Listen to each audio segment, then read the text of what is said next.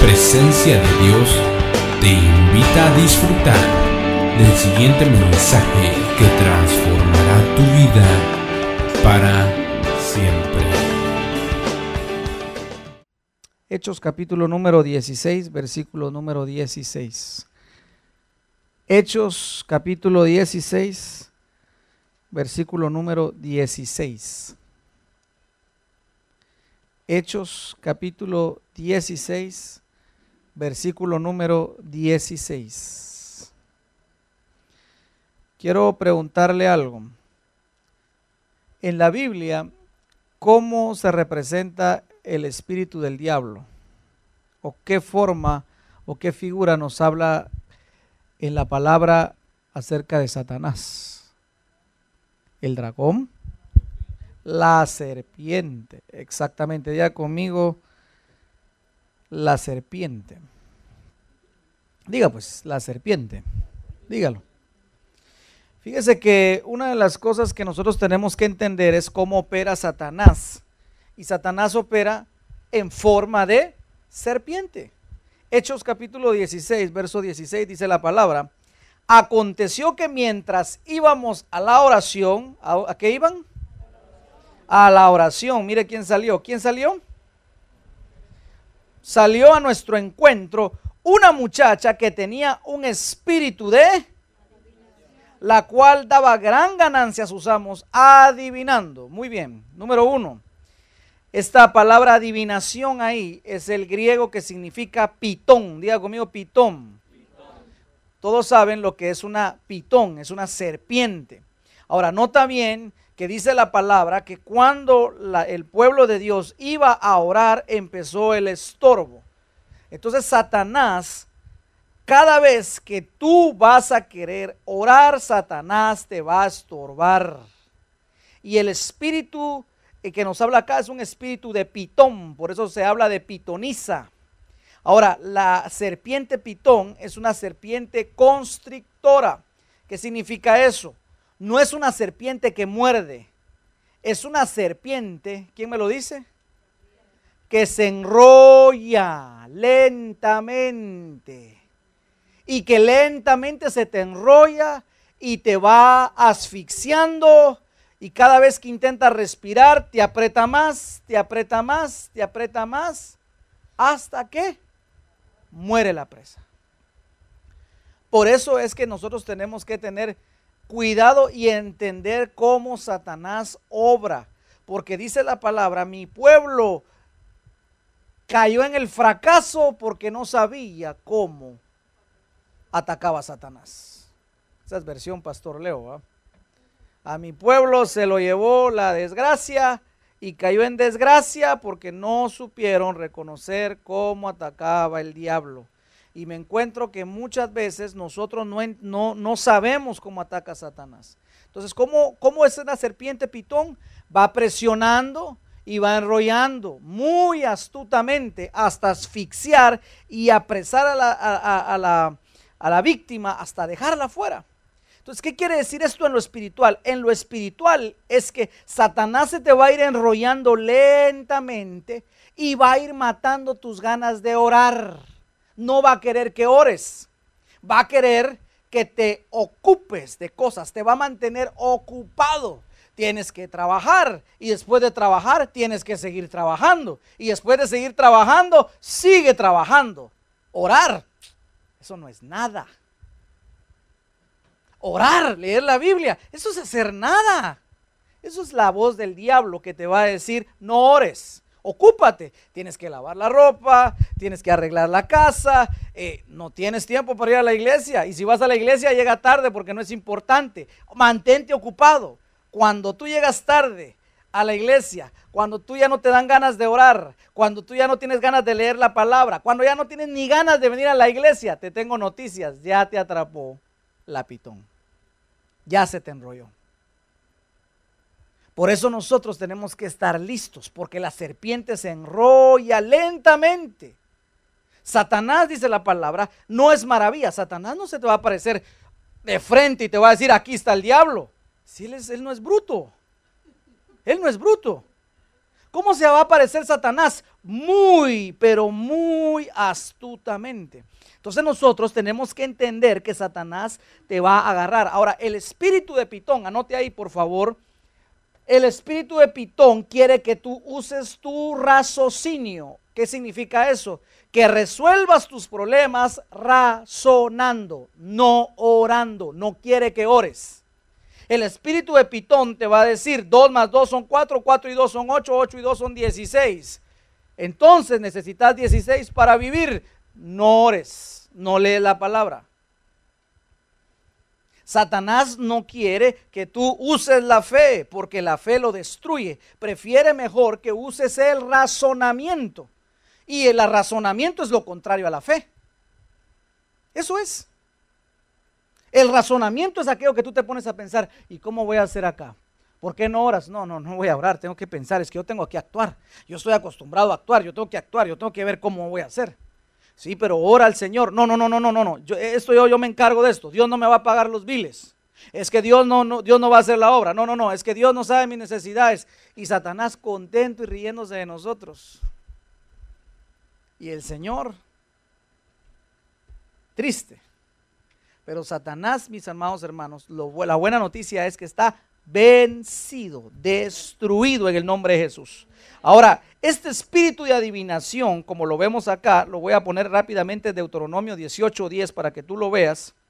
Este, eh, la Biblia prohibía todo lo que era eso, todo lo que era adivinación, brujería, hechicería. Dice la palabra, no se ha hallado en ti quien haga pasar a su hijo o a su hija por fuego. Hay padres que lamentablemente, no de ahora, sino de hace tiempo, eh, no saben instruir bien a los muchachos. Y entonces se los entregan al diablo, como lo vemos acá. Y dice la palabra del Señor que no haya que, padre o madre que entregue a su hijo lo haga pasar por el fuego, esto es brujería, ni quien practique adivinación, ni agorería, ni sortilegio, ni hechicería. Verso número 11, ni encantador, ni adivino, ni mago, ni quien consulte a los muertos porque es abominación para con Jehová cualquiera que hace estas cosas. Y por estas abominaciones Jehová tu Dios ha echado a las naciones delante de ti. Mira, esas naciones el Señor las cortó por su idolatría. Versículo número 14, ¿qué dice la palabra? Porque estas naciones que vas a heredar, ¿a quiénes escuchaban? A los brujos, a los adivinos, a los que consultaban los muertos. Pero ¿qué dice la palabra? Subrayenlo en su Biblia, por favor. Mas a ti no te ha permitido esto Jehová tu Dios. Versículo número 15, yo quiero que lo subraye. Profeta de en medio de ti, de tus hermanos. ¿De dónde iba a salir el profeta? De en medio nuestro. Te levantará Jehová tu Dios.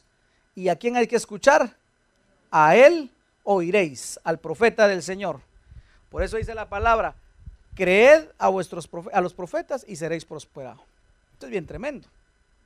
Entonces fíjense mis hermanos que nosotros tenemos que entender que Satanás quiere asfixiar nuestra vida espiritual, quiere asfixiar nuestros sueños, quiere asfixiar nuestros deseos, nuestros anhelos. Y hay algo muy importante, Hechos 16, volvamos ahí a Hechos y vamos ahora al versículo 17. Fíjate que yo encuentro algo aquí bien interesante, que Satanás se manifiesta de esta manera, exprimiendo, aplastando. Y ahora, en el versículo 16, ahí hay una revelación bien tremenda.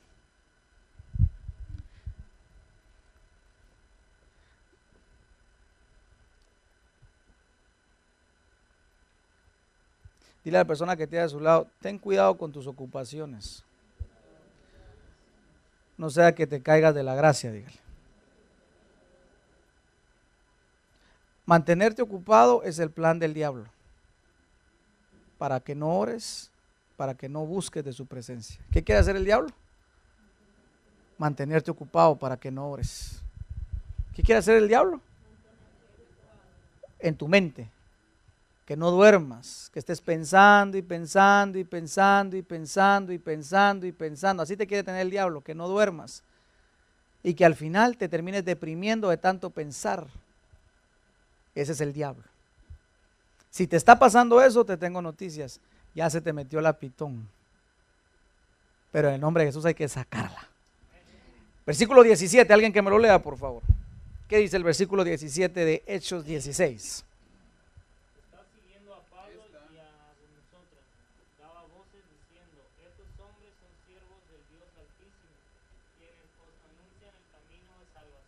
¿Qué estaba diciendo la mujer que tenía el espíritu de adivinación? Que eran siervos del Dios Altísimo. ¿Y qué más? Y que anuncian el camino a la salvación. Ahora yo pregunto, si esta mujer tenía un espíritu de adivinación, ¿esto que está diciendo es cierto o no es cierto? ¿Es cierto o no es cierto? ¿Era cierto o no era cierto? ¿Y entonces qué pasó pues? ¿Tenía espíritu de adivinación o no tenía espíritu de adivinación, Hazel? ¿Y lo que estaba hablando era verdad o era mentira? ¿Ah? Yo quiero que usted piense, piense, piense, piense. ¿Era verdad o era mentira? ¿Era verdad o era mentira? ¿Era verdad o era mentira? Era verdad. ¿Por qué? Porque ¿quiénes fueron los que iban a la oración? El apóstol Pablo. ¿Ya leyó usted eso o no? ¿Quiénes fueron los que iban para la oración? El apóstol Pablo, y los demás. Si me agarra la onda, yo, yo siento como que está en otro, en otro rollo. Traiga su mente aquí, por favor, luche, luche, luche, luche. Porque yo le voy a decir una cosa, Satanás va a hacer hasta lo imposible porque usted no escuche esto, ni aprenda esto, porque él no está interesado. Acabamos de tener una administración gloriosa en la iglesia de Bradenton. Lástima, hombre, que, que el tiempo no, no me alcanza, hombre. Porque si no, esos hermanos están con una sed de Dios tremenda, hermano, tremenda. En el nombre de Jesús, que espero yo que usted esté así también, con una sed de Dios de aprender de su palabra. Entonces, pregunto yo, si esa mujer tenía espíritu de adivinación, ¿por qué estaba diciendo esto? Le hago una pregunta. ¿Cómo agarra Satanás a la gente? ¿Cómo la engancha? Un ejemplo, si una persona comete eh, la, ¿cómo le pudiera decir yo? Comete la, es que no se me viene otra, otra palabra, hombre. La, estupidez, pues, disculpen, me suena un poquito mucho, pero es, que tiene que ser alguien así. Si una persona comete la estupidez de ir con un adivino a que le lea las manos, a que le lea la carta, a que le diga el futuro, si piense por un momento, ¿cuál sería el gancho de agarrar a esa gente para que se quedara ahí? Diciéndole, por lo menos, una cosa que sea verdad. Agarra la onda. Por eso la gente dice, ¡ay, me dijo la verdad! Yo quiero que me siga diciendo más, sígame diciendo más. Ahora, ¿cómo es eso, pastor? ¿Usted se acuerda cuando, cuando Jesús fue tentado por el diablo? ¿Cómo lo tentó el diablo a Jesús? ¿Cómo lo tentó? ¿Se acuerda? ¿Cómo lo tentó? Mateo capítulo 4. ¿Cómo lo tentó? Empezó a usar la palabra. Si eres el Hijo de Dios, como dice, como escrito está, a sus ángeles mandará para que tu pie no tropiece. Ah, el diablo sabiendo la palabra. Ajá, yo te tengo noticias. ¿Sabes quién es el primero que se sabe la palabra? El diablo. Si eres el Hijo de Dios, haz que estas piedras se conviertan en pan. ¿Qué más le dijo? Satanás menciona la palabra. Ahora, ¿cómo así, pastor? Entonces, ¿Satanás habla verdad o habla mentira? ¿Qué crees tú? ¿Habla verdad o habla mentira? ¿Habla verdad o habla mentira? ¿Habla verdad o habla mentira? ¿Ah? ¿Habla verdad o habla la mentira? Piense, piense. ¿Habla verdad o habla mentira? ¿Ah? Habla las dos. ¿Por qué habla las dos? Para confundirte. Para confundirnos. Esos espíritus de adivinación te dicen una verdad para engancharte y de ahí te meten el garrotazo con los engaños y con las mentiras. ¿Qué le decían a una persona que, conocemos en algún lugar de un gran país. Usted se tiene que regresar para, le dijo el brujo, ¿cómo le decía el brujo? Usted tiene que regresar para su país porque ahí va a hallar bendición. Y usted aquí, este está, usted, usted está enfermo o usted está enferma, eh, usted está, ¿qué? Fracasado, está fracasada. y su hijo se los vaya, eh, están mal. Eso es un engaño. Casi deja su hogar esa persona. Bendito Dios que no, que no, no, no hizo caso y que los presencianos llegaron a tiempo. Bendito Dios. Bendito Dios. Porque yo quiero que usted cuando se vaya de regreso a su casa, usted entienda esto, porque hay muchos hogares que ya se les metió la serpiente, ya tienen ahí la pitón. ¿Cómo lo sabe, pastor? Por esto que le estoy hablando, porque trae confusión, trae engaño. Por eso es que nosotros tenemos que entender que Satanás quiere hacer mezclas. ¿Cómo mezclas, pastor? Traer una mezcla de la verdad y la mentira y hacer mezclas. Por ejemplo, decirle a usted, está bien que vayas a la iglesia, pero está también tener los ídolos en tu casa y que les pongas vela. Está perfecto, síguelo haciendo así. Esa es una mezcla. Está bien que, que, ores a Jesús, muy bien, está muy bien. Pero también, eh, eh, eh, ¿sabes qué? No aplique los otros principios de la palabra. No leas la palabra. Con que, con que ores un día, 10 minutos, es más que suficiente. Ni toques la Biblia. O lee el horóscopo, lee la Biblia y después lees el horóscopo. Y de los dos sacas la, la, la, la, que más te guste y, y así puedes vivir. O sea, mezcla. Satanás siempre quiere hacer mezclas la verdad y la mentira para hacernos tropezar. Por eso es que la Biblia dice que Él se presenta como alguien bueno, como alguien inofensivo. Pero nosotros tenemos que entender eso, mi hermano, porque si tú, si tú en tu hogar o si, si tú ves, por ejemplo, que ya tus ganas de orar se están yendo, si tú ves, por ejemplo, que en tu hogar todo es pelea, todo es división, que en tu hogar pareciera que estás entrando y pareciera que te encuentras con una, atmósfera eh, de presión, de molestia, es que ahí está el diablo metido. Ahí está la pitón. Por eso es que nosotros tenemos que ser listos, mi hermano, y tenemos que tener el discernimiento para sacarlos, porque eso es lo que quiere el diablo, meterse. ¿Cómo así, pastor? Génesis capítulo número 3, ¿qué sucedió en el huerto del Edén? ¿Qué significa Edén? ¿Quién me dice quién significa Edén? ¿Qué significa Edén, mijo? ¿Paraíso? Casi. ¿Qué significa para Era un paraíso. Claro que sí, pero ¿qué significa Edén? ¿Ah? Deleite. ¿Qué significa? Muy bien. Deleite. ¿Qué más? ¿Qué significa para Edén? Paraíso. Deleite. Anote ahí. Placentero, placer. Eso significa Edén. ¿Dónde puso Dios a Adán y Eva? En el paraíso. ¿Dónde los puso? En lo placentero. ¿Dónde los puso? En el deleite. Ahí estaban ellos dos. No les hacía falta nada, nada, nada, nada. Lo tenían todo. Tenían la presencia de Dios. Dios les estaba hablando. Dios, el Señor le dijo, mira, lo único que quiero es que tú puedas labrar el huerto. Mire, Adán y Eva, mejor dicho, Adán estaba tan bien en el huerto del Edén que ni suegra tenía. Entonces imagínese usted pues que tan bien estaba el hombre. O sea, estaba, estaba dichoso, hombre.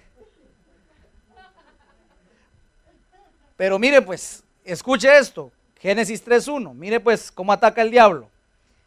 Pero la serpiente era astuta más que todos los animales del campo de Jehová, que los había hecho y la cual le dijo a la mujer, con que Dios te dijo, mire cómo usa la verdad, no comáis de todo árbol del huerto. Ah, ¿se vio? ¿Vio que el diablo repite la voz de Dios? Las palabras de Dios. Ahora, escriba ahí por favor, esa palabra astuto, astuta, la que vemos acá, por favor escríbalo ahí. Yo quiero que usted se lo lleve. Significa discreto significa inteligencia para el mal. ¿Qué significa astuto? Discreto, inteligencia para el mal. ¿Cómo ataca Satanás? ¿De frente te va? No, él es discreto, muy discreto. ¿Qué es una persona discreta? Despacio, se toma su tiempo. Y cuando tú sientes es porque ya te ahogó. Por eso tenemos que tener cuidado, porque cuando ellos sintieron, ya Satanás se les había metido en el huerto. Ese era un lugar placentero, un lugar de gozo, un lugar de bendición, pero cuando ellos sintieron, Satanás ya estaba metido en su hogar. Y una vez que se metió, mire qué pasó, usted sabe lo que pasó. Eva falla. ¿Y qué sucede? Ellos terminan.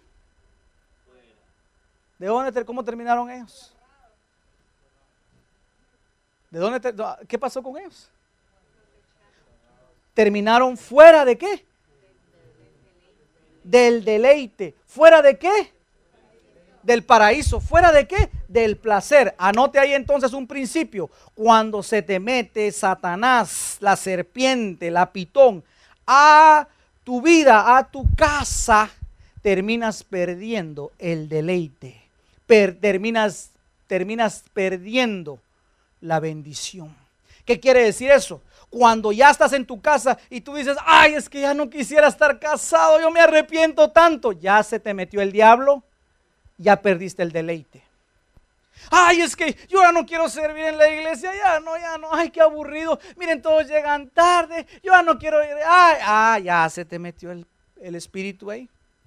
Se te fue el deleite, se te fue el placer. ¿Vas a orar? No, ay, qué pereza orar. No, qué aburrido orar y estar hablando yo solo. Ay, no, no, no, no. Perdiste el deleite, perdiste el placer. ¿Por qué? Porque se metió el diablo. Entonces uno tiene que estar listo porque él se empieza a enrollar lentamente, te empieza a mantener ocupado y ocupado hasta que te estrangula, hasta que te asfixia y prácticamente te saca del lugar de placer, del lugar del deleite. Entonces imagínense, yo he conocido gente que dice, no, yo no quiero ir a mi casa. No, yo mejor me quedo trabajando las 24 horas del día porque no quiero ni poner un pie en mi casa, es un infierno. ¿Qué cree que pasó ahí? La serpiente pitón se metió.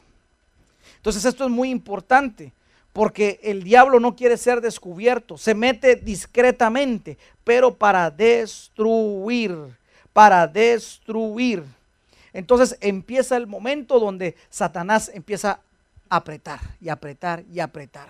Por eso es, mi hermano amado, yo quiero que tú te analices, que nos analicemos juntos. Si ya perdiste el deseo de, servir al Señor, de leer su palabra, de orar y te has mantenido en ocupaciones, ya, ya tenés esa porquería enrollada, pues. Y hoy vamos a tener, con todo el amor de, de nuestra vida, te vamos a tener que dar candela hoy acá, en el nombre de Jesús. Porque yo no encuentro otra manera de, que se desprenda esa serpiente de la vida de uno. Eso es lo que trae desánimo. Asfixia nuestra vida, nuestro deseo, nuestra esperanza. Lo, lo, que yo veo acá es, ella o ellos perdieron el placer, ¿verdad que sí? Lo dijimos. Lo perdieron para siempre. Y otra cosa, apunte ahí por favor. Otra cosa que ellos perdieron te hago la pregunta para que tú entiendas la respuesta. ¿Qué le hacía falta a Eva en el paraíso?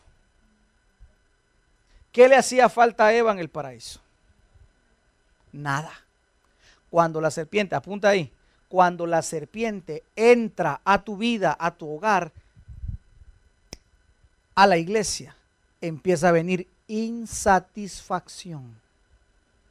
Eva tenía todos los frutos, pero precisamente el diablo la llevó a codiciar el que no tenía.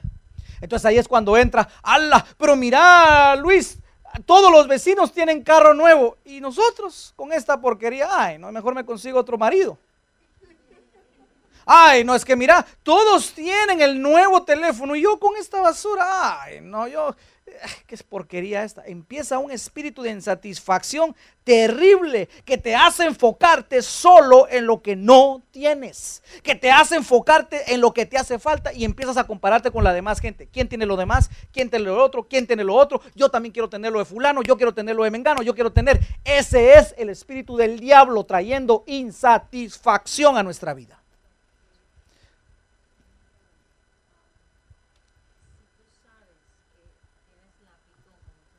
Ajá. Sí. Ahora vamos a ver, hija. Ya vamos a llegar a eso, porque ahorita solo estamos desenmascarando a la serpiente y de ahí te damos el antídoto. Ah, claro, claro que va a venir el antídoto. De nada serviría que yo les dijera todo esto y no les dé las herramientas, o el Señor no nos dé las herramientas para poder sacudirnos la pitón. Entonces el espíritu de la pitón, ¿qué hace? Te quita el placer y dos, te trae un espíritu de insatisfacción no está contento con nada, no está feliz con nada, todo es crítica, todo es murmullo, todo es problema.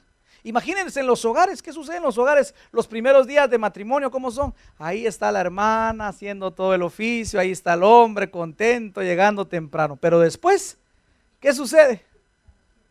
Después ya no quiere llegar. ¿Por qué? Por la insatisfacción. ¿Me, ¿Me entiende lo que le quiero decir? Esto es bien tremendo. Y esa es la serpiente pitón atando al pueblo de Dios, trayendo insatisfacción.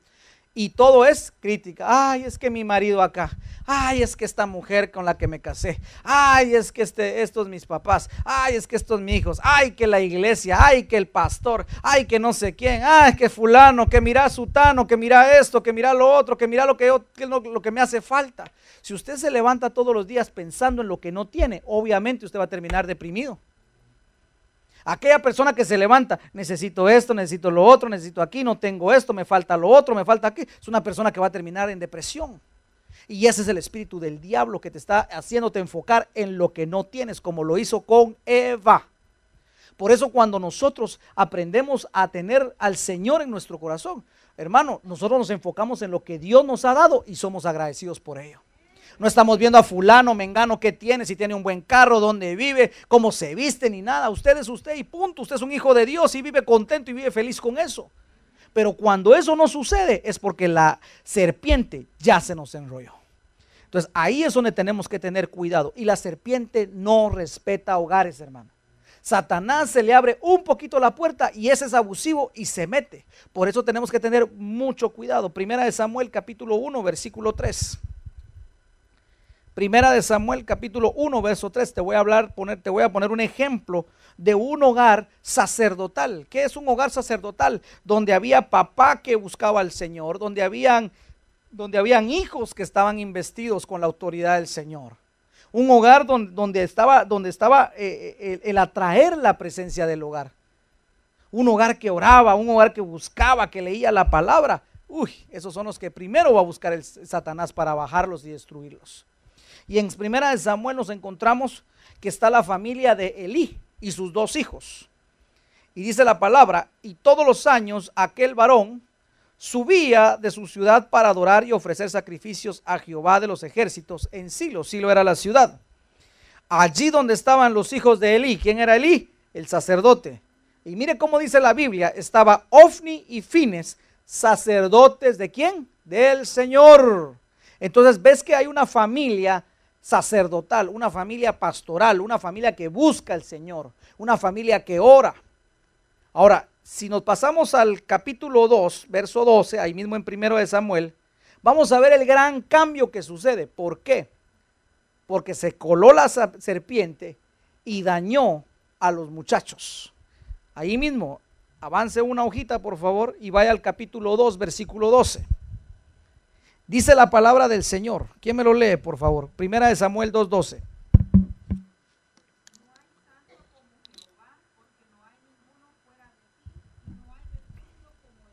¿Es primera de Samuel 2.12, hija? 12.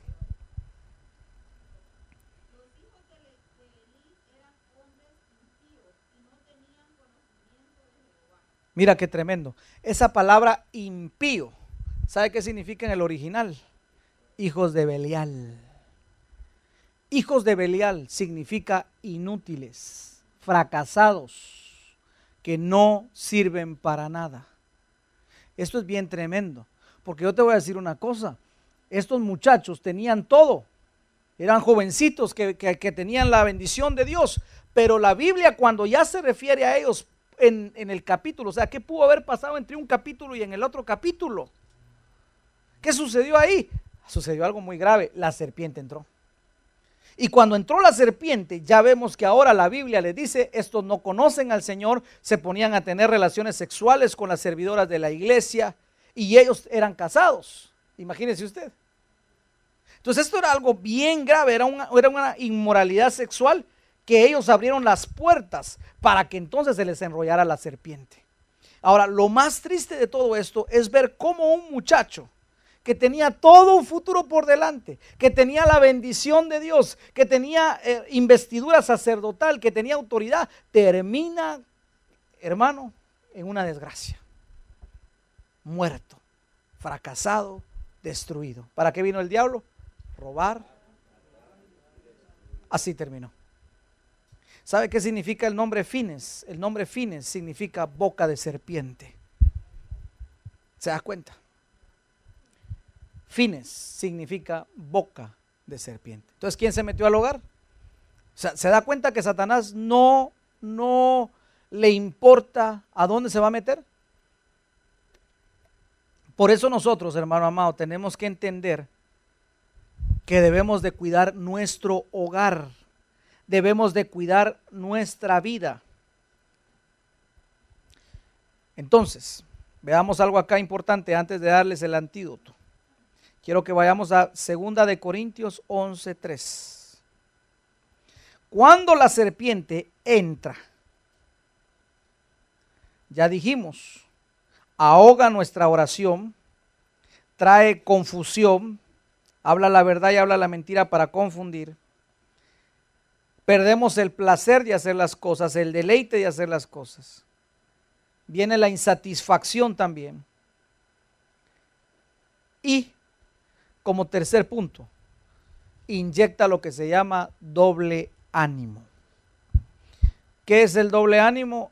Para mí el doble ánimo es el plan que el diablo utiliza para dejar fuera de combate a los creyentes. Aquel creyente que oraba, aquel creyente que, que, le daba problema al diablo, el diablo dijo, no, a este le tengo que inyectar doble ánimo para que me deje de molestar, para quietarlo pues ya, ya me tiene cansado. Así trabaja el diablo.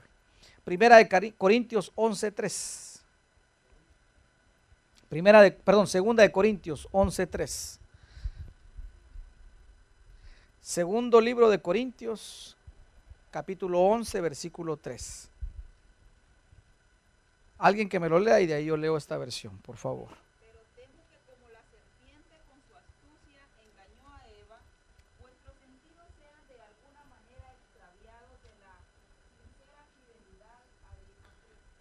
Qué tremendo.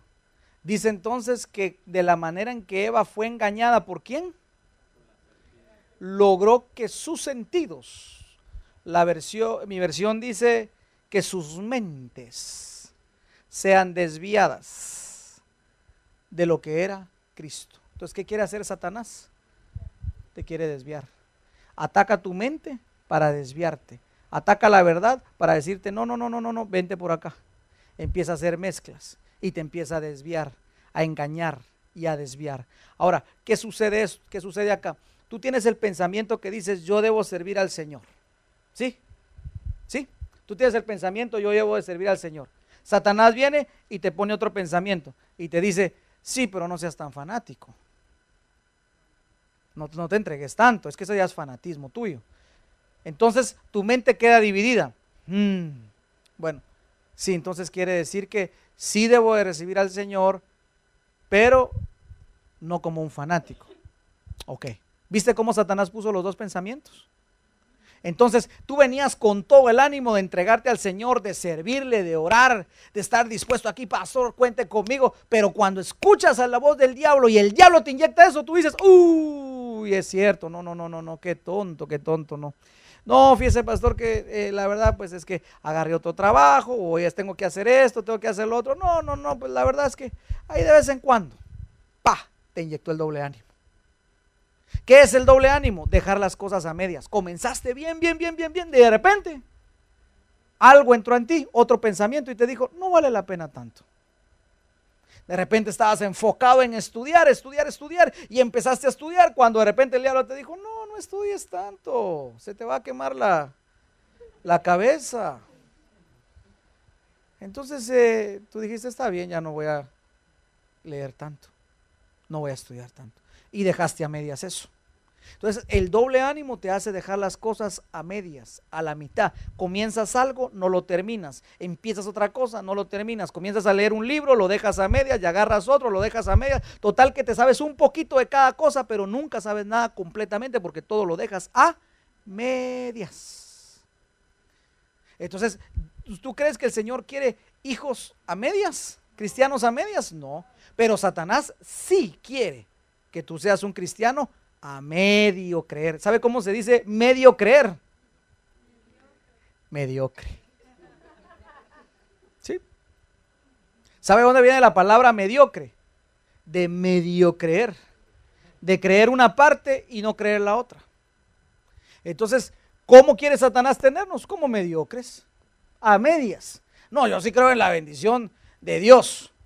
Pero en el diezmo, ah, no, no, no, no, ese, es el pastor el que se lo roba. Ah, entonces estás creyendo a medias. No, yo sí creo en leer la Biblia, sí, sí, pero orar, ay, no, eso qué aburrido. No, yo mejor leo la Biblia. Estás creyendo a medias. No, sí, yo creo en el Señor Jesucristo y todo. ¿Y servir al Señor? No, no, no. Ahí están esos que lo hagan, yo no.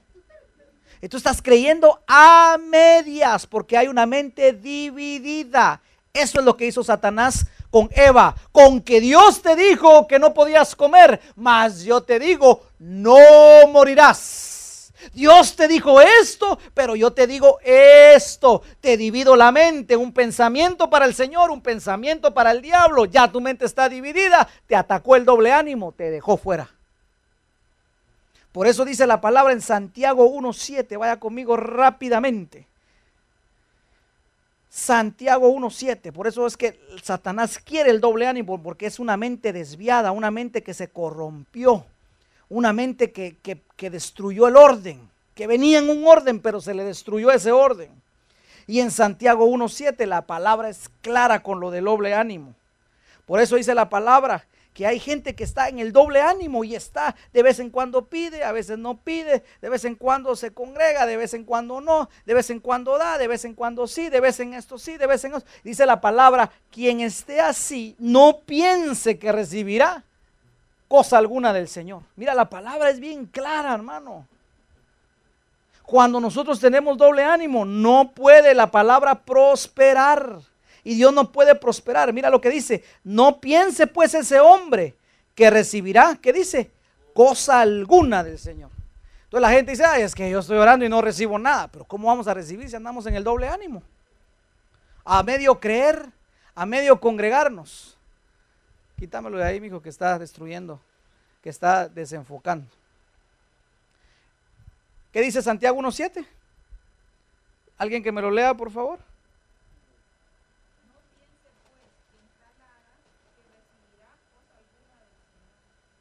8.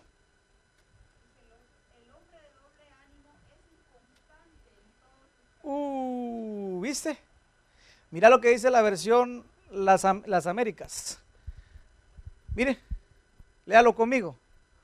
No piense pues, léalo, ese hombre que recibirá cosa alguna del Señor, siendo hombre de doble ánimo, inestable en todos sus caminos. Ahora, esto es lo que trae Satanás. Una vez que divide tu mente, lo hace para todo. No solamente con las cosas del Señor, sino en toda tu vida. Inestable en las finanzas, ¿Tu relación cómo está? Ay, días bien, días mal. Días contento, días peleando. Días alegre, días que nos matamos. Días que nos abrazamos y días que lo quiero mandar a la calle o la quiero mandar a la calle. Ahí vamos, ahí vamos, inestable. ¿Y cómo está fulano? Uy, ese viene a veces alegre y a veces viene, a veces viene triste que se muere y a veces viene bravo. Ese, ese, ese, ese, es un, ¿cómo, ¿cómo le dice la palabra? Ese es un bipolar ya no se sabe cómo va a estar ni cómo va a reaccionar. A veces está bien, a veces está mal. Sabe que la Biblia no le dice bipolar, le dice doble ánimo, doble cara. Por eso nosotros tenemos que entender que ese es el plan maestro del diablo para destruir a los cristianos. Biblia Peshita, léalo conmigo, por favor. No espere el tal que recibirá algo del Señor siendo vacilante en su forma de pensar y desordenado en todos sus caminos. Creo que más claro la Biblia no nos puede hablar. Desordenado en el tiempo, desordenado en las finanzas, desordenado en los sentimientos, desordenado en su casa, desordenado en el trabajo, un desorden aquí, desorden allá. Pero ¿por qué viene todo esto? Por el doble ánimo. Porque la serpiente lo tiene a uno enrollado. Entonces una persona de doble ánimo es aquella que no se puede entregar. Y cuando tú no te puedes entregar, ahí está Satanás dándote garrote, gato, garrote, garrote, garrote, hasta que tú dices, no, ya me suelto totalmente del Señor. Ahí Satanás te dice, no, ok, ya soltaste, ya te dejo de molestar. Tenemos que entender cómo actúa Satanás. Tenemos que entender el plan del diablo para destruirnos. Mire lo que dice segunda de Pedro 2.14, por favor. Vaya conmigo a segunda de Pedro 2.14. Por eso yo te felicito que estés acá escuchando esta palabra, porque estoy seguro que muchos de ustedes tuvieron muchos inconvenientes para venir, porque Satanás sabía lo que se iba a predicar y Satanás dijo, yo no quiero que estos escuchen la verdad, porque es donde escuchen la verdad, ya no los voy a poder eh, seguir enrollando. Por eso, gloria a Dios que viniste acá. Y gloria a Dios que viniste, aunque tuvieras problemas y aunque faltara fulano, mengano, gloria a Dios porque hoy lo que va a pasar en tu vida es un rompimiento donde ya el diablo ya no va a gobernar más tu vida ni vas a estar con el doble ánimo. Segunda de Pedro 2.14. Mira lo que sucede con la inestabilidad, con el doble ánimo que trae la serpiente. Dice la palabra, tienen sus ojos llenos de adulterio y no se hartan de pecar. Mira qué tremendo. Hablando de la gente que está para eso. ¿Alguien que me lo lea?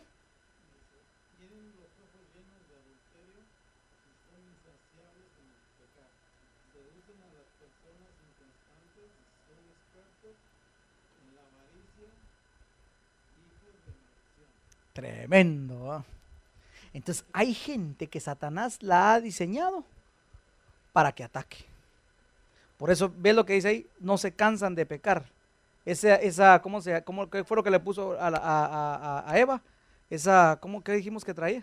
Esa inconformidad, seguir, seguir, seguir, seguir. Siguen pecando y siguen pecando y se, y se depravan más y se vuelven más depravados y más depravados. Esa gente, ¿para qué ha sido puesta? ¿Para qué? ¿Para qué? ¿Para qué dice la palabra? ¿Seducir a quién? Ahí está. Entonces, ¿a aquella persona que está inestable? Satanás lo que hace es empieza a seducirla hasta que logra caer. Por eso es que cuando uno está inestable en el doble ánimo, ahí es donde Satanás dice, aquí viene mi golpe final, lo liquido le traigo fornicación, le traigo adulterio, le traigo robo, le traigo mentira, lo meto a la cárcel, lo hago pedazos de una vez. Por eso es que nosotros tenemos que entender, mi amado hermano, que Satanás nos quiere destruir. Y si tú has andado con el doble ánimo, hoy te tenés que sacudir en el nombre de Jesús. Al cruzar esa puerta que salgas, tenés que salirte sin el diablo enrollado en el nombre de Jesús. Amén. Yo sí lo quiero, yo no sé si usted lo quiere, pero yo sí lo quiero, hermano. ¿Por qué, pastor? Mire lo que dice Génesis 49, 3. Ya vimos entonces, seduce a los inestables, los desvía, los hace estar con el doble ánimo, dejar las cosas a medias, a medio creer. El doble ánimo es el plan del diablo para que no triunfes. Diga conmigo, el plan del diablo con el doble ánimo es que no triunfe. ¿Cómo dice eso usted, pastor? Vamos a Génesis 49, 3. Usted me lo va a leer y ahí yo le voy a leer la Biblia Israelita 2011. Jacob iba, va a bendecir a sus hijos y le habla al primogénito. ¿Quién era el primogénito? ¿Y quién, qué, privilegio? ¿Era, lo, era el, eh, el, primogénito era el mismo que los demás? No, el primogénito era el de la primera bendición. El primogénito era el mero mero de todos los hermanos. O sea, era el, el, representante del papá, pues. O sea, cuando el papá muriera, el primogénito era el que se quedaba a la cabeza de la familia, era el líder, era la bendición. O sea, era, era realmente un privilegio ser el primogénito. Por eso el Señor dijo, los primogénitos míos serán. ¿Se recuerda que así dijo la palabra? El Señor pidió los primogénitos. A ver, ¿quién me lee el versículo entonces?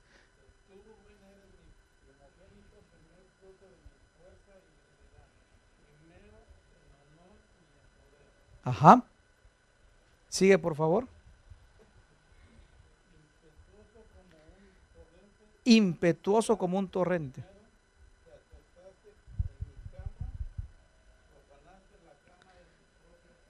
Qué tremendo. ¿Sabe qué pasó con, con Rubén? Rubén era un inestable. Esa versión que leíste dice impetuoso, que es una persona impetuosa, arrebatado. La versión que yo tengo dice inestable como el agua. ¿Qué pasó con Rubén? Rubén era el primogénito. Dios ya lo había establecido, ya Rubén estaba listo para, para, para seguir al papá, pero como era tan inestable, Rubén viene y se mete con una de las mujeres de su papá. Otra vez encontramos inmoralidad sexual. ¿Se recuerda lo que pasó con Fines? Inmoralidad sexual. Ahora mire a este hombre, inmoralidad sexual. Es que cuando la serpiente está atacando y enrollando, tenés que entender que te va a llevar a pecados inmorales y, te va a llevar y te va a arrastrar para, para, destruirte. ¿Y qué le dice la palabra? Eres inestable, eras el primera, mi primera fuerza, eras mi bendición, pero ahora, ¿qué le dijo? No vas, léalo conmigo. Léalo conmigo. Rubén, léalo Tú eres mi primogénito, mi fuerza y primicia de mi vigor.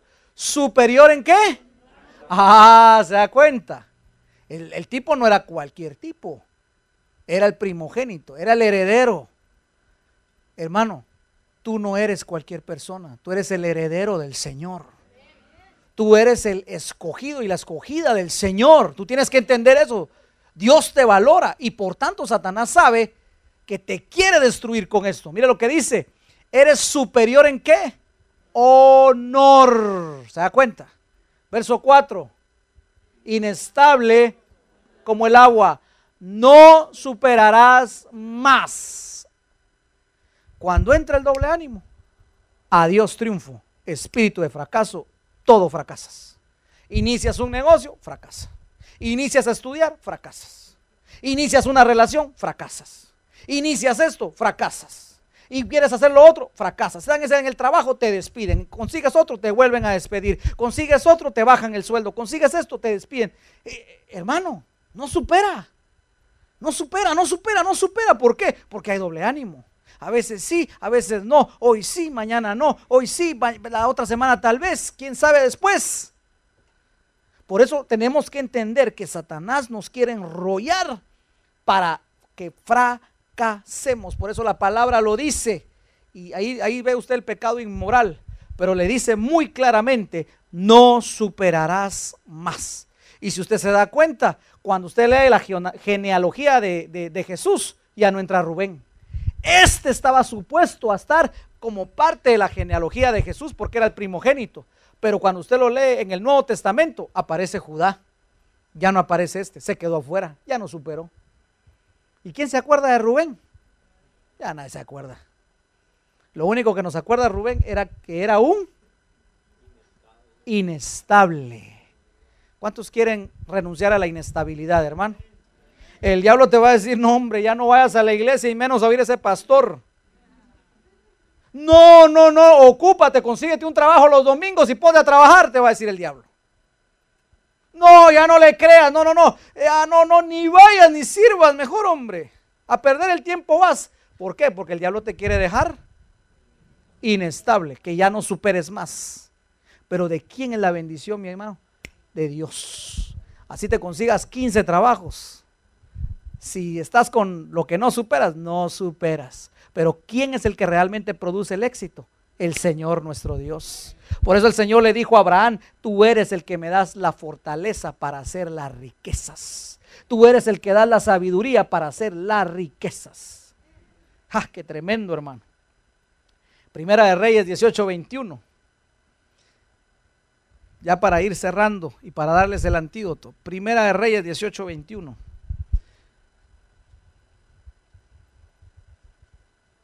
Este es tremendo. Ahí vemos al pueblo de Dios otra vez vacilando entre dos. ¿Será que me consagro? ¿Será que no me consagro? ¿Será que me entrego? ¿Será que no me entrego? ¿Será que dejo todo por Jesús o será que todavía sigo con mis cosas? Así andaba el pueblo. Así andaba el pueblo. Y viene, el, viene el profeta Elías y los convoca y les dice, muy bien, vamos a ver entonces porque ustedes estaban con el Señor y ahora están con el diablo. Bueno, vamos a ver quién es realmente el Señor. Y Elías les dice algo bien tremendo en, en Primera de Reyes 18, 21, alguien que me lo lea, por favor.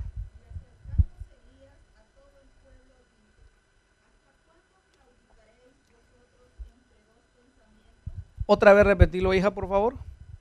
¿Hasta cuándo?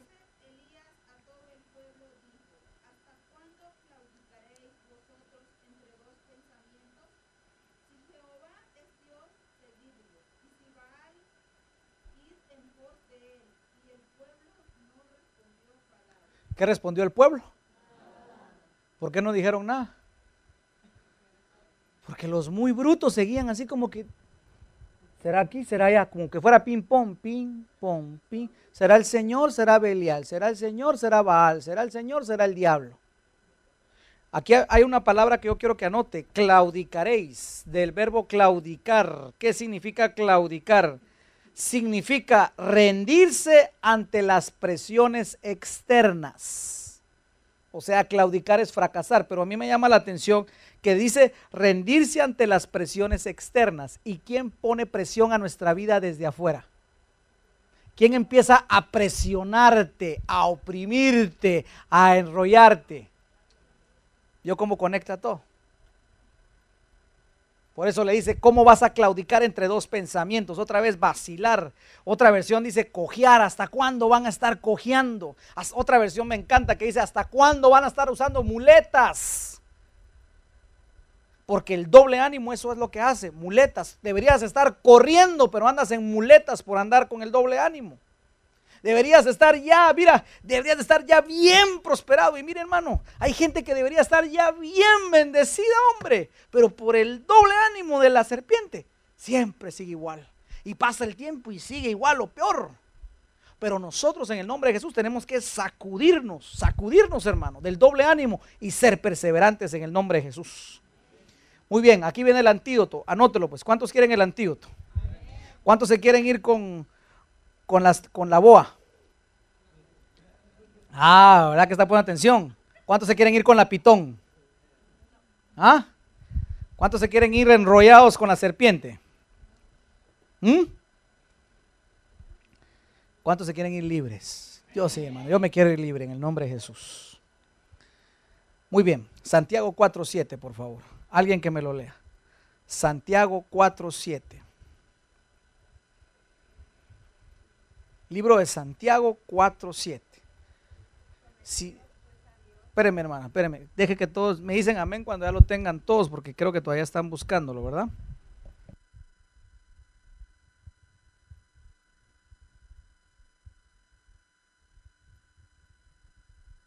Amén. Ahora sí, por favor, eh, Anita.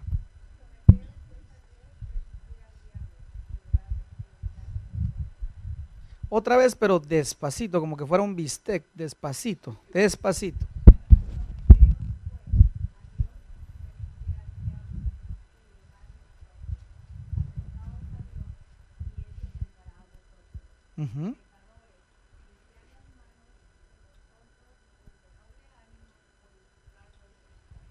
Muy bien, aquí está el antídoto. Anote ahí entonces. Número uno, someteos. ¿A quién? Ok, número uno, para sacar a la serpiente del hogar, para sacar a la serpiente de nuestra vida, del hogar, de la iglesia, del trabajo. Número uno, hay que someterse a Dios. ¿No hay otra manera, pastor? No, no la hay. Al menos yo no la he encontrado. Una serpiente, hay que matarla. ¿Cómo se mata una serpiente?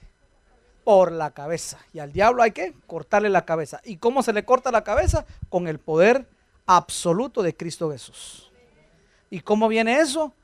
Cuando uno se somete al Señor. ¿Qué es someterse? ¿Quién me dice? ¿Qué es someterse? Sometimiento, sí. Pero ¿qué es? ¿Qué es someterse? Sometimiento. ¿Entrega? ¿Ah?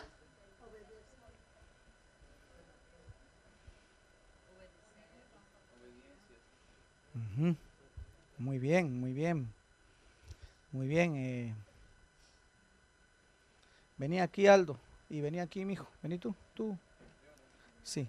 Lo va a enseñar qué es someter. Aquel ni viene y cuando viene yo lo pongo a hacer cosas. bueno, mire lo que vamos a hacer. Usted lo va a someter a él. Hacerle una llave, hacerle una llave del chino hasta que te diga ya no aguanto más. No, hacerle la llave del chino. No, lo tienes que agarrar del cuello. Así, eso es. Sí, asfixiarlo. Ya cuando veas que está medio muerto, lo soltás. A ver, ¿hasta cuándo? Tú, tú dale, mijo, aguanta, vamos a ver. Dale, pues. Sometelo, pues, sometelo. y llega un momento en el que ahí está, luchando, luchando, luchando. Ahí está uno, ya está uno. Pero el diablo, pero el diablo ahí te está sometiendo y te está sometiendo y te está. Por eso entonces, mire, una de las cosas que el Señor quiere es que te sometas. Ahora, ¿cuándo va a estar Él? Y así estamos nosotros. No, yo no me someto. Yo puedo solo. No, yo no necesito del Señor. Yo no, no, yo no necesito orar. Yo soy pilas. Yo soy pilas. Sí, yo sé que tú eres pilas, pero te voy a decir, el diablo es muchas veces más pilas que tú. Por eso necesitamos de un poder sobrenatural que se llama Cristo. ¿Ya se va a rendir, no? Dale más, mijo, dale más, dale más. Sometelo, sometelo. Ahí está, y ahí está. Hasta que usted diga, me someto, me someto, me someto, me someto. Ahí déjalo ya, mijo, ya. Ya está rojito. Gracias, mijo. ¿Ya vio qué es someterse entonces? ¿Qué es someterse? Rendirse. Rendirse. ¿A medias, pastor? ¿A medio creer? No. Todo o nada. ¿Qué dice la palabra en Apocalipsis, capítulo 3? Por cuanto no te has sometido. Ah, no, no, como dice, por cuanto ni eres frío, ni eres caliente, sino que eras a medias. De todas maneras te voy a y si te va a y alguien dice, a la pastor, eso no es para la iglesia, claro que sí, porque está diciendo que está adentro. ¿Dónde está? ¿Dónde está el vómito? Adentro. Te voy a vomitar de mi boca. Si te va a vomitar es porque es algo que está adentro del cuerpo. Y eso es para la, eso no es para los mundanos, eso es para nosotros, la iglesia. Se da cuenta que Dios por eso odia el doble ánimo. Por cuanto ni eres frío ni caliente. El Señor dice, mejor te deberías ir allá de una vez con el diablo y de todas maneras estamos a dar candela. Pero nosotros tenemos que alinearnos, mi hermano. Aquí no hay medias tintas. O crees, o crees o no crees. No se puede a medias. No se puede, hermano. Ahora, si tú quieres a medias, puedes hacerlo. Pero Satanás va a vivir en tu casa enrollado, trayendo fracaso, trayendo doble ánimo, trayendo problemas, trayendo discordia, trayendo pobreza, trayendo miseria, sin que puedas prosperar. Eso es lo que pasa con el doble ánimo. Entonces, si usted realmente quiere vivir en bendición, mire lo que dice la palabra. ¿Qué dice? Someteos a Dios, número uno. Dos, ¿qué resistir? ¿Qué resistir? ¿Qué resistir? ¿Ah? ¿Qué resistir? ¿Ah? ¿Qué resistir? ¿Ah? Aguantar, aguantar, aguantar aguantar, aguantar. Eso es resistir. Resiste, resiste, resiste. ¿Por qué? ¿Qué significa eso? Seguí orando, seguí leyendo la palabra, seguí consagrándote, seguí sirviendo, seguí, seguí, seguí. Resiste, resiste, no aguanta, aguanta, no sueltes, no sueltes, no sueltes, porque si sueltas se te mete la serpiente. Entonces, primer paso, someterse a Dios. Segundo, Resistid. ¿Cómo puedo resistir al diablo? Mantente orando. Mantente leyendo la palabra. Mantente sirviendo al Señor. Sirve al Señor, mi hermano. Sírvelo. ¿Cómo? ¿Por qué, pastor? Ya va a ver usted. Mantente en eso. Resiste al diablo. Y cuando tú haces esto, viene la consecuencia. Él huirá de qué? De nosotros. Entonces, si tú estás sometido al, Señor, ¿por dónde te va a entrar el diablo? El diablo va a decir, no, es que este está sometido al Señor. Le voy a atacar las finanzas. No, pero es que el diezma. Ah. Le voy a atacar al matrimonio. No, pero es que le está cubriendo al cónyuge. Ah, dice el diablo. Ah, ¿por dónde? ¿Por dónde le entro? ¿Por dónde le entro? ¿Por dónde le entro? Ah, le voy, a, le, voy, a entrar por acá. No, es que está orando. Le voy a meter una mentira. No, porque está leyendo la palabra. No lo podemos engañar. El diablo dice, ah, la no le puedo entrar por ningún lado. Está sometido al Señor. No se puede. No se puede. Por eso dice la palabra, Él tendrá que huir de nosotros. ¿Cuántos dicen amén? Si tú te acercas a Dios, Él se va a acercar a ti. Y luego dice, limpia las manos pecadores y los de doble ánimo, diga conmigo, los de doble ánimo, léalo conmigo. El problema del doble ánimo es que llega al corazón, hermano. No podemos seguir así. Tenemos que servirle por completo, hermano. ¿Qué tenemos que hacer entonces? El corazón, purificarlo. Ahí cuando tú estés orando, dice Señor, yo renuncio al doble ánimo, renuncio al espíritu de la serpiente. Señor, saco a Satanás de mi hogar, saco a Satanás de mi vida, saco a Satanás de mis finanzas, saco a Satanás de este lugar. Entonces, ¿cómo se hace eso? Someterse a Dios. Entonces, ¿qué es lo que tenés que hacer tú que me habías preguntado, Giselle? Someterte a Dios, mamadita. Someterte a Dios. ¿Cómo se somete uno a Dios? Orando, leyendo la palabra, sirviendo al Señor. ¿Cómo más se somete uno al Señor?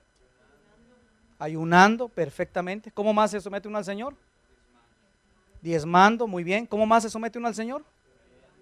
Sirviendo. ¿Cómo más? Si eso ya lo dijimos. Hay una más hay una más. Cada vez que usted se somete a la autoridad de Dios, se está sometiendo a Dios.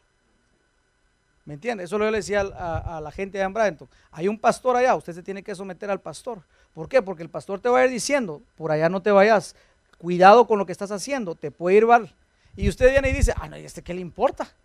¿Desde cuándo el pastor se mete en mi vida? Pastor Pablo, ¿usted qué sabe de mi vida? Yo un papá tuve y usted quién se cree que es? Ah, bueno, el que se va a someter a Dios se tiene que someter a la autoridad. Eso es lo que dice la palabra.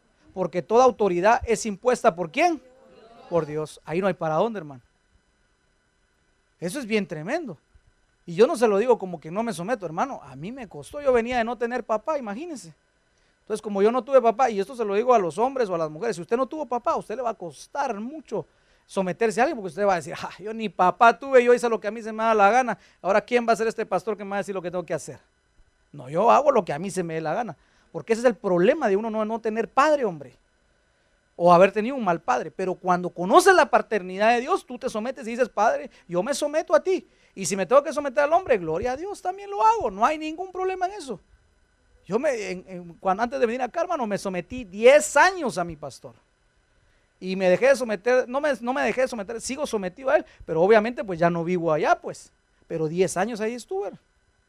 Y me costó, como no tiene idea, pero bendito Dios aprendí, hermano. Pero fue una gran bendición. Me quebré la cara muchas veces por la desobediencia, por no obedecer. Porque yo, yo era Juan Mata, hermano. Si no la ganaba, la empataba. Yo decía, no, no, no, no. Eh, Juan, ya saben que es Juan Mata, ¿va? El que no la gana, si no la gana, la empata. Tiene que saber, tiene que decir, tiene que hacer. Es aquella persona que pelea, que redar, que, que ¿cómo se llama? Que, que, le están diciendo las cosas y, y, sigue peleando y sigue en la necedad y sigue argumentando y argumentando y argumentando y argumentando. Me cuesta a mí, hermano. En estos días eh, con mi hijo, ya mi hijo está en una, edad que ya, está, me está argumentando. Y yo me recuerdo, yo digo, bueno, señor, tengo que tener paciencia porque yo fui así, pues, de que cualquier cosa ya iba al argumento y pero y por qué y pero es que voy a hacer esto y que voy a hacer lo otro y que voy a hacer acá. Pero hermano, tenemos que entender que tenemos que someternos. Ahora, si yo no me someto a la autoridad, ¿le podré exigir a mi hijo que se someta a mí? Bien sencillo. Si usted no se somete a las autoridades acá en la iglesia, olvídese que sus hijos se le vayan a someter. Porque no se puede ser un buen padre si no se ha sido un buen hijo. No puede uno. No se puede. No se pueden traspasar los principios que Dios ha dejado. Por eso la palabra lo dice bien claro, someteos. Y luego dice, purificar nuestros corazones de todo lo que esté malo ahí, corrupto, en el nombre de Jesús. Primera de Corintios 15, 58. Y terminamos ya con eso. Primera de Corintios 15, 58. Mire lo que dice la palabra. Entonces ya entendimos el primer antídoto. Sometimiento, resistiendo, purificando nuestros corazones. Y el siguiente está en Primera de Corintios 15, 58, para desenrollarnos de la serpiente en el nombre de Jesús. Alguien que me lo lea, por favor, mi amado hermano.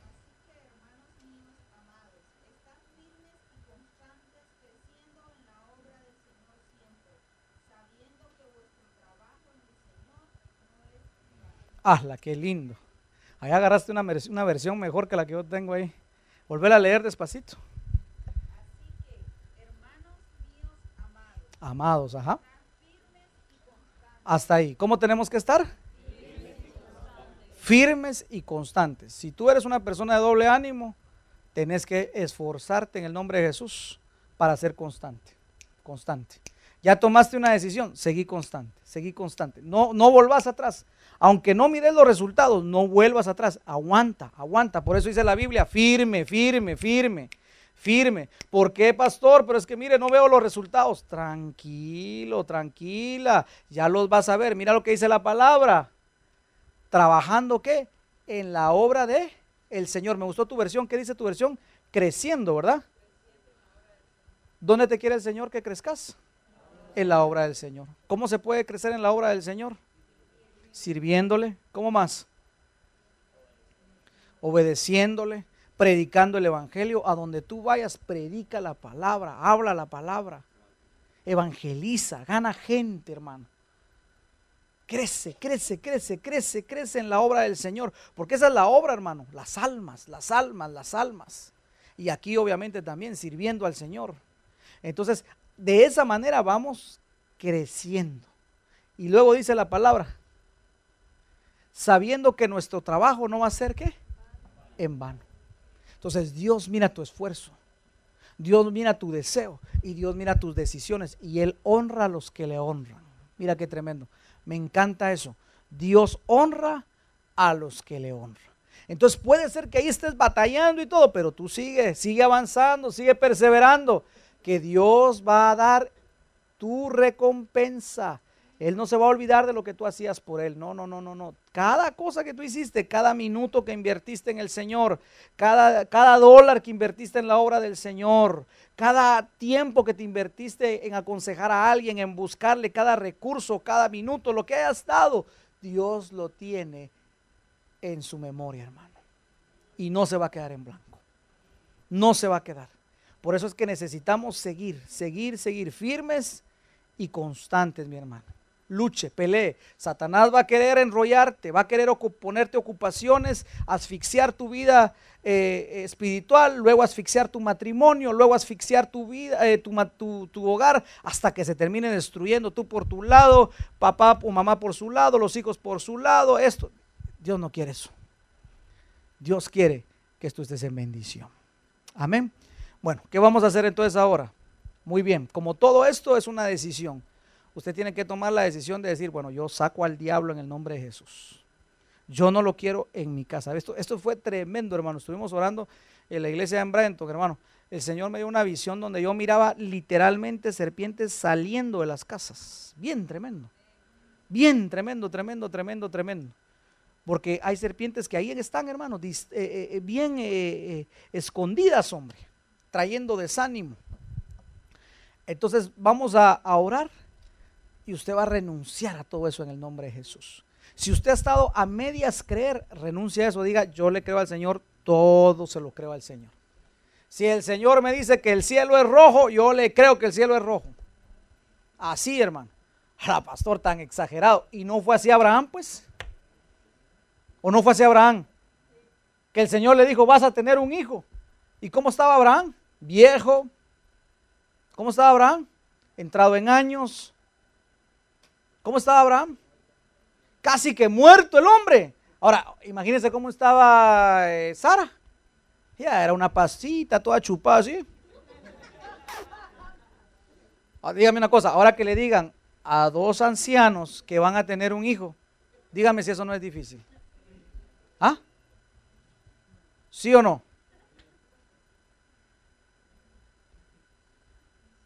Pero Abraham dice que le creyó al Señor. Yo he aprendido eso, hermano. Si el Señor me dice, Leo, el cielo es verde, el cielo es verde, papá, yo te creo. Te creo. Yo te creo, Señor, yo le creo. Y yo sé que haya hallado gracia en eso. El Señor nos dijo, van a abrir una iglesia en Dakota del Norte. Bendito Dios, la vamos a abrir no sé cuándo, pero yo le creo, hermano. El Señor nos dijo que íbamos a pastorear una iglesia que no hablaba eh, eh, español. Bendito Dios, yo le creo, hermano. No sé cuándo va a venir, pero yo le creo, yo le creo, yo le creo. Yo le creo. Por eso es que David dice que le creía al Señor con todo su corazón. Entonces, hermano, créale al Señor. Créale, créale. Y usted va a ser bendecido y prosperado, hermano. Tome la decisión de sacar a la serpiente en el nombre de Jesús. Yo le voy a pedir al Señor que, usted, que Él le revele por qué lado se le ha metido y que usted se desprenda en el nombre de Jesús. Que usted se desprenda de eso. Y cuando llegue a su casa, hermano, si usted siente deseos de no orar, de todavía el desánimo, hermano, entonces eh, búsquenos y lo ministramos la otra semana. Pero no vaya a dejar que Satanás siga en su eh, hogar, hermano. Amén. Pongámonos en pie, vamos a orar.